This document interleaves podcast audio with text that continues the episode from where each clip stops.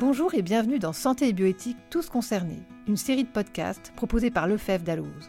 Explorons ensemble ces thèmes d'actualité qui allient science, droit, éthique et qui nous interrogent. On se retrouve aujourd'hui pour la seconde partie du podcast sur l'accès aux origines des enfants nés grâce à une assistance médicale à la procréation avec tiers d'honneur. Nous sommes toujours en compagnie de Laurence Brunet, spécialiste en droit de la bioéthique, et Bérangère Ducrot, médecin responsable du SECOS de Lille et membre de la CAPAD, la commission d'accès des personnes nées d'une assistance médicale à la procréation aux données des tiers d'honneur. Nous évoquions l'aboutissement des demandes auprès de la CAPAD. Alors justement, comment concrètement ces personnes saisissent-elles la CAPAD Alors dans les textes, la procédure est assez simple. Il y a un formulaire accessible directement sur le site, accès origine à mpsanté.gouv, donc c'est vraiment euh, très facile. Et ensuite, il y a juste à, remplir un certain nombre de données euh, identifiantes de la personne. Il faut prouver qu'on est majeur. Il faut une pièce d'identité avec photo et signature et une copie intégrale de son acte de naissance. Les enfants ne savent pas nécessairement si ils sont nés dans don et où et quel a été le centre de don qui a été mobilisé. Donc voilà, c'est une procédure assez simple, hein, avec très peu d'indications finalement à rapporter. Et si euh, elle aboutit, comme ça a été le cas dans la première affaire dont nous a parlé Bérangère, les textes disent aussi qu'il n'y a pas de droit à la rencontre, mais évidemment, il n'y a pas d'interdiction non plus à la rencontre. Les personnes qui souhaitent faire une demande auprès de la, CAPAD ont la possibilité donc de, contacter la commission par mail, par téléphone ou ont accès aussi à un formulaire, hein, comme disait Laurence, sur le site du ministère de la Santé, une page spécifique. Sur cette page est aussi euh, présente de nombreuses notices d'information qui ont été travaillées euh, par la, commission. Et il y a aussi une foire aux questions qui répond à bon nombre de questions euh, que les donneurs ou les demandeurs se poseraient. Alors on le comprend, les anciens donneurs vont pouvoir être recontactés. Précisément, comment la CAPAD procède-t-elle pour les recontacter? Alors, c'est un peu plus compliqué dans la, cuisine interne et opaque. Pas opaque, mais enfin un, peu complexe, comme l'a déjà dit Bérangère. Donc, la personne saisit la CAPAD. La CAPAD se retourne vers l'agence de la biomédecine, qui est dans les textes dépositaire et gestionnaire du répertoire dont je vous ai parlé au départ, où toutes les données sont colligées. Donc si c'est un ancien donneur, normalement, il n'y a rien. Donc l'ABM va donner, elle a deux mois, une réponse à la CAPAD en disant bah moi j'ai pas du tout de données ni, identifiantes ni non identifiantes bien sûr concernant ce donneur ancien régime. Donc elle, elle, dit ça à la CAPAD qui à ce moment-là va devoir se retourner, pas se retourner, se tourner, solliciter en fonction des éléments qui ont été remplis par la personne sur sa fiche. Donc si elle a dit dans quel centre de don elle était née, ça va quand même être beaucoup plus facile. La personne, elle ne fait rien, c'est la CAPAD qui va se tourner vers ce centre de don, vers cet établissement de santé, on va dire. Et là, il va y avoir une recherche qui va être faite par les équipes qui vont aller regarder dans leurs fichiers papier, dans leur registre informatique et qui vont essayer de retrouver des données sur, ce, euh, sur le donneur de gamètes. De deux choses l'une il peut y avoir autre chose. Soit le donneur est non identifié, il peut y avoir des archives qui ont disparu, euh, des données qui ont été mal tenues, voilà. Bon, ben là, on va faire une réponse disant que ça on n'a pas pu accéder à sa demande. Soit le donneur est identifié, et à ce moment-là, la CAPAD va mettre en place un certain nombre de contrôles. En particulier, elle va vérifier que ce donneur est toujours vivant avant de pouvoir donner son identité, communiquer son identité à la personne qui fait cette recherche. Et donc, si toutes ces conditions, voilà, si tout ce parcours a pu avoir lieu et qu'on a pu aboutir, comme on le rappelait dans le cas précédent, à une acceptation de la part du donneur, eh bien à ce moment-là, le donneur euh, qui a accepté euh, qui a été contacté par euh, le centre et qui a accepté de donner son accord à la levée de son identité, eh bien son identité sera donnée ensuite à la, euh, à la personne qui la recherche. Il y a quand même deux autres hypothèses qui sont bien précisées dans les textes. Le donneur peut être identifié par le centre parce qu'on a retrouvé un certain nombre de documents. Il est contacté et il dit rien ou il refuse. C'est-à-dire, il dit clairement, je ne veux pas être recontacté, je ne veux pas donner mon accord ou silence absolument silence sur la question. Donc, dans ce cadre-là, les textes disent, hein, donc dans ces trois hypothèses, il n'est pas retrouvé. Il ne répond pas à la sollicitation ou il refuse de consentir à la levée, eh bien, la CAPA doit dire on ne peut pas donner, ne pas faire suite à la demande de la personne par tout moyen permettant voilà, de garantir que la confidentialité a été respectée.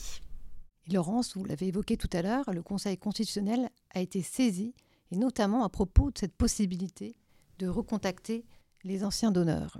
C'est la seule réserve d'interprétation euh, que le, que le Conseil constitutionnel a, a, a, faite. Elle est importante. Elle était justement dans la question qui était posée par le requérant, qui euh, s'inquiétait, ce requérant, donc du risque qu'il pourrait y avoir à ce que lorsque euh, le, le, donneur ne répond pas ou lorsque il a refusé, est-ce qu'on pourrait le ressolliciter? Est-ce qu'on pourrait revenir vers lui par des demandes itératives.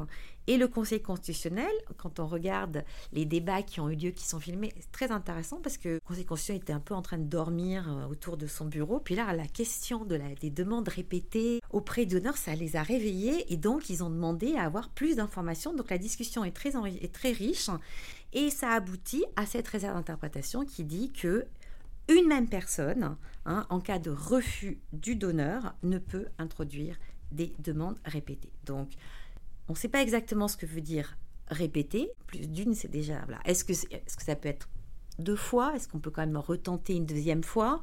Le donneur peut avoir changé d'avis au cours du temps. Mais en tout cas, à mon avis, au-delà de deux, on sera vraiment dans la répétition. Donc il y a cette, euh, euh, nouvelle euh, borne qui est dans la procédure de la CAPAD qui a été posée par la, le Conseil constitutionnel, je crois, de manière bienvenue. Laurence Bérangère, que se passe-t-il si l'ancien donneur est mort? S'il est mort pour l'avenir, dans le système nouveau, dans le nouveau régime que je vous ai décrit, ça n'a pas d'impact. Il a donné son consentement au moment où le don a été recueilli, donc son décès n'a aucune incidence, qu'il soit vivant ou mort. À partir du moment où la personne demande ces informations, elle y a droit de plein droit, si je puis dire. Et donc, pas d'incidence. Pas en revanche, mais Bérangère va venir préciser cet aspect, c'est tout à fait différent pour les donneurs ancien régime. Alors, qu'est-ce qui se passe? Oui, effectivement, le donneur ancien régime n'a pas consenti expressément à la communication de ces données, donc la loi prévoit qu'aucune information ne puisse être donnée au demandeur. Alors au niveau de la commission, il, y a eu beaucoup de discussions sur le fait est-ce qu'on informe le demandeur de euh, la non-communication des données? Est-ce qu'on l'informe de, si le, tiers donneur est décédé? Est-ce qu'on l'informe s'il a refusé de donner ces, données euh, identifiantes? Est-ce qu'on l'informe si les archives hein, dont on a parlé tout à l'heure euh, avaient été détruites, n'étaient pas exploitable. Les membres de la commission, qu'ils soient professionnels de santé, euh, juristes, philosophes, personnes concernées, nés de dons, il a été vraiment très très important que euh, ça puisse être humanisé au maximum, euh, notamment dans la formulation des courriers qui seront envoyés dans un deuxième temps. On a vraiment pris le parti d'informer dans les courriers le motif de la non-communication des données et donc là, en l'occurrence, si le donneur est décédé, la personne qui va recevoir le courrier aura cette information de manière très claire que le donneur n'a pas, on, enfin, on ne peut pas leur donner, on ne peut pas lui donner euh, l'information parce que le donneur est décédé et qu'il ne peut pas consentir à ce jour. Bérangère, comment accompagner les donneurs et les personnes qui se savent nées grâce à un don et qui peuvent se heurter à un refus? Oui, justement, c'est vraiment des questions qui ont fait euh, l'objet de nombreux débats au sein de la commission. La majorité vraiment des, membres on voulait vraiment un dispositif d'accompagnement le plus humanisé, comme je l'ai expliqué euh, Il fallait qu'il soit euh, robuste et personnalisé. Donc récemment, une personne formée à l'accompagnement psychologique a été euh, recrutée. Sa mission euh, va être dans un premier temps de répondre aux différentes sollicitations, mais aussi d'évaluer quantitativement et qualitativement les types de demandes, ce qui nous permettra derrière, grâce à son retour d'expérience, d'envisager le meilleur dispositif d'accompagnement local hein, au niveau de la commission d'accès aux origines, mais aussi ce qui nous permettra aussi dans les centres de dons de pouvoir communiquer sur des livrets d'informations, sur un mode d'accompagnement qui sera le plus propice. Certains parents ne révèlent pas le mode de conception de leur enfant. Pour ces enfants à qui on a caché leur mode de conception, est-ce qu'il y a une possibilité de saisir la CAPAD s'ils ont un doute? Alors oui, mais juste avant de vous expliquer comment, il faut quand même bien voilà distinguer le secret de la conception et l'accès aux origines. Le secret de la conception, c'était induit par votre question, effectivement est laissé à l'entière discrétion des parents, puisque il n'y a pas de mention ni dans le dossier médical de l'enfant qu'il est né dans le gamète, c'est dans le dossier médical bien sûr des, des, parents, mais pas dans le dossier médical de l'enfant. Et il n'y a pas de mention sur l'acte de naissance qu'on est né d'un don, sauf pour les couples de femmes puisque la modalité d'établissement dont vous avez parlé dans un précédent podcast, la RCA indique hein, que les deux femmes ont eu recours à un don de gamètes. Mais pour les couples hétérosexuels, il n'y a absolument rien sur l'acte de naissance qui indique que l'enfant est né d'un don de gamètes. Alors voilà, ça c'était le parti pris du législateur, mais il y a quand même eu des avancées et je pense qu'elles sont importantes. D'abord, dans le Code de la santé publique, et c'est une recommandation à, à destination des équipes médicales, des centres de procréation médicale assistée, il est écrit désormais noir sur blanc que l'équipe médicale encourage, incite les membres du couple ou la femme non mariée, donc la, femme qui fait une PMA en solo, à anticiper et à créer les conditions qui lui permettront d'informer l'enfant avant sa majorité du fait qu'il est issu d'un don. Donc il y a vraiment de votre part un travail de préparation, surtout quand les couples viennent pour un deuxième enfant, ce qui est l'occasion pour vous, effectivement, de finalement de, les, de voir si euh, cette levée, euh, cette, explicitation des modes de, euh, de conception a été réalisée. Et puis, et vous l'avez dit aussi dans, le podcast avec euh, Maître Doctin, le notaire a une mission aujourd'hui, hein, nouvellement inscrite dans le Code civil, l'article 342-9 du Code civil, qui dit que le notaire doit informer les euh, aspirants à une PMA avec don de gamètes à ce nouveau dispositif. Donc il doit aussi leur expliquer comment ça va se passer et il doit leur expliquer ce sur quoi je vais insister maintenant, à savoir que la CAPAD, peut être saisi par tout un chacun sans avoir à prouver que cette personne est née d'un don. Hein, je l'ai, on l'a, on l'a, je l'ai un petit, je l'ai dit de manière un peu furtive tout à l'heure, mais dans les informations qui sont euh, à cocher dans la, dans la fiche, on peut dire qu'on ne sait pas si on est né d'un don. Donc, à contrario, ça veut bien dire que une personne pourrait saisir la capade juste pour savoir si elle est née d'un don. Donc, je trouve qu'il y a des moyens un peu, un peu plus subtils que simplement une mention sur un acte de naissance ou dans un dossier médical pour quand même commencer à faire pression sur les parents, soit les encourageant, soit en faisant, en mettant une petite pression, en leur disant que ce secret, eh bien, il n'est plus du tout garanti. Non seulement il est assez délétère, ça va être la mission des, centres d'AMP, mais il est aussi plus du tout garanti puisque cette CAPAD, la CAPAD aujourd'hui, est euh, possiblement amenée à révéler, hein, à, enfin, oui, à révéler euh, le secret de la conception et les parents ne peuvent absolument pas s'y opposer puisque, je le répète, hein, il n'y a pas besoin d'informer les parents du fait que la personne majeure a saisi la CAPAD. Donc c'est important cette, euh, cette nouvelle chose ça, sera peut-être, on va voir, ça sera peut-être théorique parce que ça va être difficile tant que le registre n'est pas mis en place de manière automatique pour les donneurs nouveau régime, ça sera peut-être difficile de retrouver un donneur si on n'a aucune information, c'est-à-dire si la personne ne sait même pas si elle est née d'un don et a fortiori dans quel sens ça a été fait. D'accord? Donc peut-être que sur le passé, cette possibilité va être difficile à mettre en place, mais dans le futur, où tout sera, la traçabilité sera organisée le départ, il est clair que les parents devront être mis au courant par le notaire qu'il y a cette possibilité de finalement faire une recherche sur son mode de conception. Oui, et puis il faut savoir qu'aujourd'hui, il y a un certain nombre de demandeurs aussi qui ont fait une demande des données non identifiantes exclusivement au niveau de, de la CAPAD. A priori, le retour qu'on a des associations, c'est que ces personnes seraient plutôt en recherche de leur mode de conception, interrogation sur leur mode de conception. Ces personnes-là ne souhaitent absolument pas avoir euh, l'identité du tiers donneur, mais ils souhaitent avoir une confirmation ou une infirmation euh, qu'ils sont nés d'un don. Donc oui, par détournement, effectivement, de, la loi, enfin je ne sais pas si on peut l'appeler comme ça, mais euh, une personne qui doute de son mode de conception peut saisir la CAPAD, et si euh, le, centre don bah, retrouve finalement la, technique hein, qui a permis sa naissance.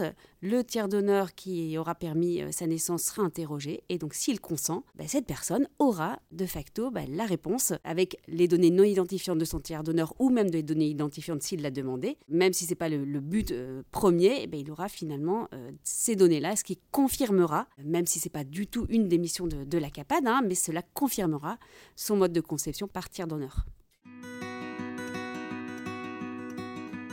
Bérangère, Laurence, on arrive au terme de ce podcast. Euh, si on essaie de faire un, bilan, que pensez-vous de ce dispositif? Le trouvez-vous équilibré? Je trouve que c'est une belle avancée, vraiment qu'il faut saluer, dans la reconnaissance d'un droit d'accès aux origines.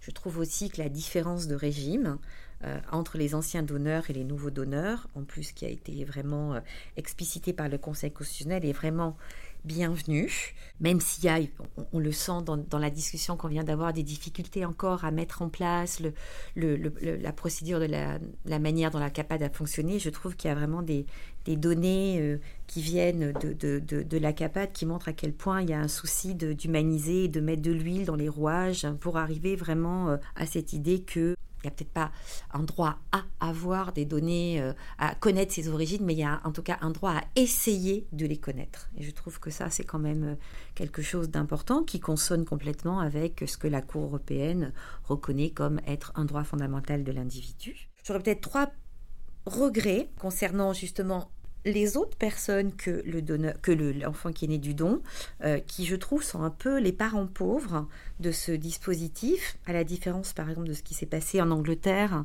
ou en Allemagne, bah, le donneur finalement il va être assez passif dans tout ça, sauf pour donner spontanément son consentement si c'est un donneur ancien régime, mais lui, il ne pourra pas demander des renseignements. Il ne pourra pas demander combien d'enfants sont éventuellement nés de son don, voilà. À partir du moment où aujourd'hui on met en place une traçabilité, on pourrait, elle pourrait être symétrique cette, euh, cette traçabilité et cet échange d'informations. Pareil pour les parents, hein, il n'y a pas de possibilité de connaître, d'avoir des informations sur les données non identifiantes.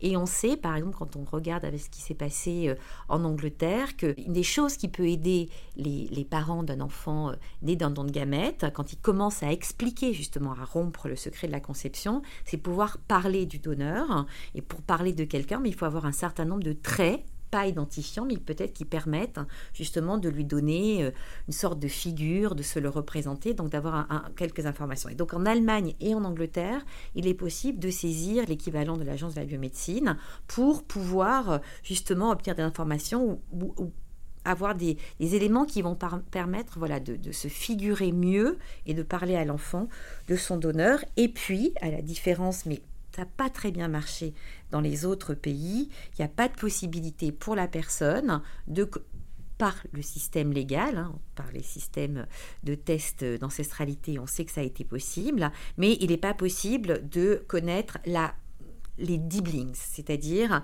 les enfants qui seraient nés du même donneur, qui seraient en quelque sorte euh, des demi-frères et sœurs biologiques, mais je n'aime pas du tout ce terme.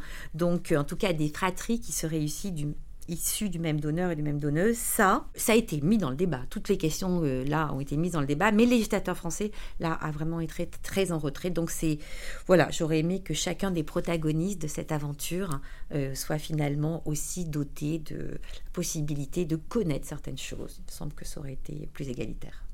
Et vous, Bérangère?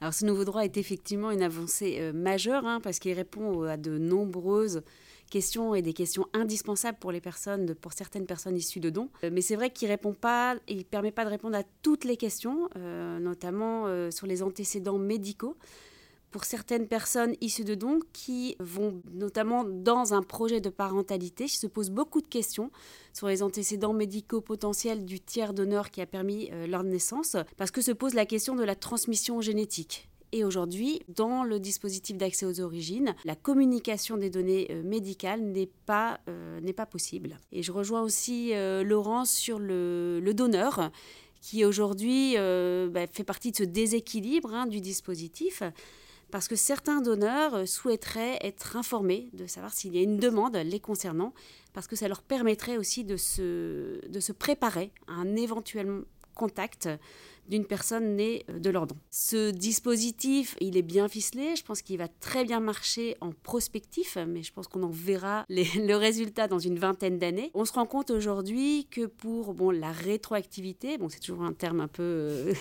qui est un peu voilà, parce qu'on n'est pas sûr qu'on puisse l'utiliser pour ce dispositif, mais il faut savoir que euh, le niveau d'archivage dans certains centres est quand même assez euh, vétuste, notamment pour les dons qui ont lieu avant les années 94, et qu'aujourd'hui on espère euh, surtout éviter de faire un maximum de, de déçus du dispositif et de éviter qu'effectivement les personnes se retournent de nouveau vers les tests génétiques le but de, euh, du dispositif, c'était justement d'éviter ces détournements d'accès finalement à leurs origines telles qu'ils le souhaiteraient. Un grand merci Laurence Bérangère de nous avoir éclairé sur ce dispositif. Merci de cette invitation, de cette possibilité de discuter avec Bérangère et de répondre à vos questions. Merci beaucoup à vous les deux. Merci aux auditeurs de nous avoir écoutés. Et n'hésitez pas, chers auditeurs, pour aller plus loin, à consulter le répertoire de droit civil et plus particulièrement la rubrique Corps humain bioéthique qui vient tout juste d'être refondue mais aussi les rubriques consacrées à la filiation qui le seront elles aussi prochainement. N'oubliez pas non plus le dictionnaire permanent Santé, bioéthique, biotechnologie, qui contient notamment une étude complète sur l'assistance médicale à la procréation, ainsi qu'une étude dédiée à la filiation et l'assistance médicale à la procréation. À très bientôt!